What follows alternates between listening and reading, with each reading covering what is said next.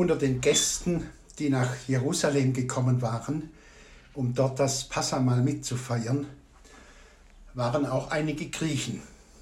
Die interessierten sich für Jesus und baten Philippus, ist es wohl möglich, dass du uns zu Jesus bringst? Wir möchten ihn kennenlernen.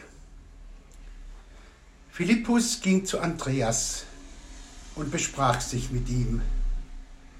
Dann gingen beide zu Jesus. Doch Jesus wehrte ab. Die Stunde ist gekommen, sagte er, da die göttliche Herrlichkeit an mir sichtbar werden soll. Wahrlich, ich sage euch, wenn das Weizenkorn nicht in die Erde fällt und stirbt, bleibt es allein. Wenn es aber stirbt, bringt es viel Frucht.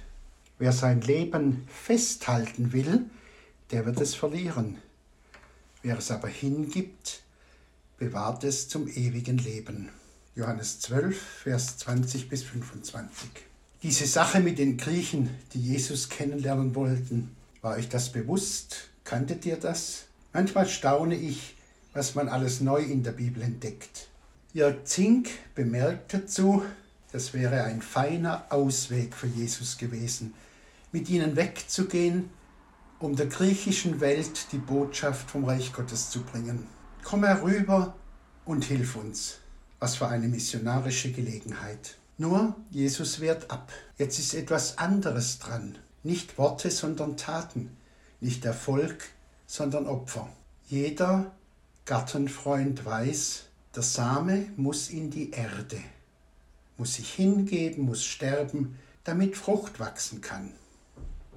Wer seine Samenkörner luftdicht eintuppert, der kann zwar den Status quo bewahren, aber es wird kein neues Leben möglich.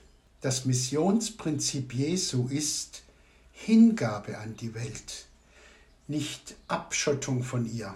Er will nicht sich retten, sondern uns retten. Niemand hat größere Liebe als die, sein Leben zu geben für seine Freunde, außer vielleicht sein Leben zu geben für seine Feinde. Die große Menschenliebe Gottes bewirkt Neues. Sie führt zum Beispiel zur Umkehr. Die Liebe Gottes macht Vertrauen möglich. Sie erweckt Dankbarkeit. Sie schenkt Versöhnung. Die Liebe macht uns frei.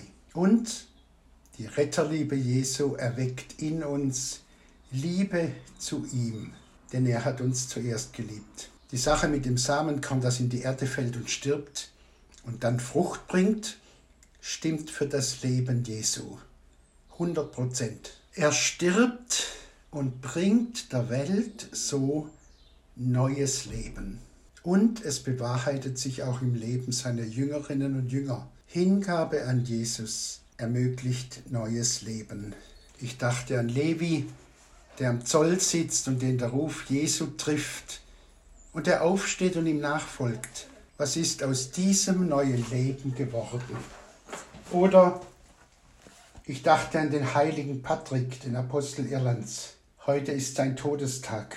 Er wurde als 16-Jähriger von Sklavenjägern nach Irland verschleppt und als Viehhirte verkauft. Nach Jahren konnte er von dort fliehen. Er kam dann nach Rom, hat die Bibel studiert, wurde zum Priester geweiht und spürte dann den Ruf Gottes, nach Irland zurückzukehren und die wilden Inselbewohner mit Jesus bekannt zu machen. Er hat christliche Lebensgemeinschaften, Klöster gegründet, Schulen, Kirchen.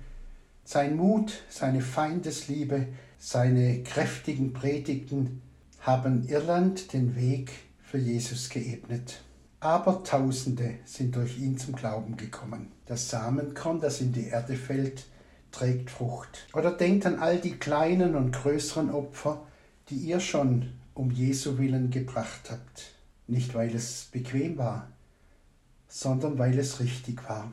Sich nicht zurückziehen in die sichere Wagenburg, sondern Hingabe, sich verschenken an die Welt, in sie hineingehen, das ist unsere Berufung. Und das hat eine göttliche Verheißung. Ralf Pechmann hat dieser Mittwoch in der Bibelarbeit herausgearbeitet. Israel ist von Anfang an berufen, ein Segen zu sein für alle Völker. Und wir Christen sind berufen, für die Welt Zeuge zu sein, wie barmherzig und gnädig Gott ist.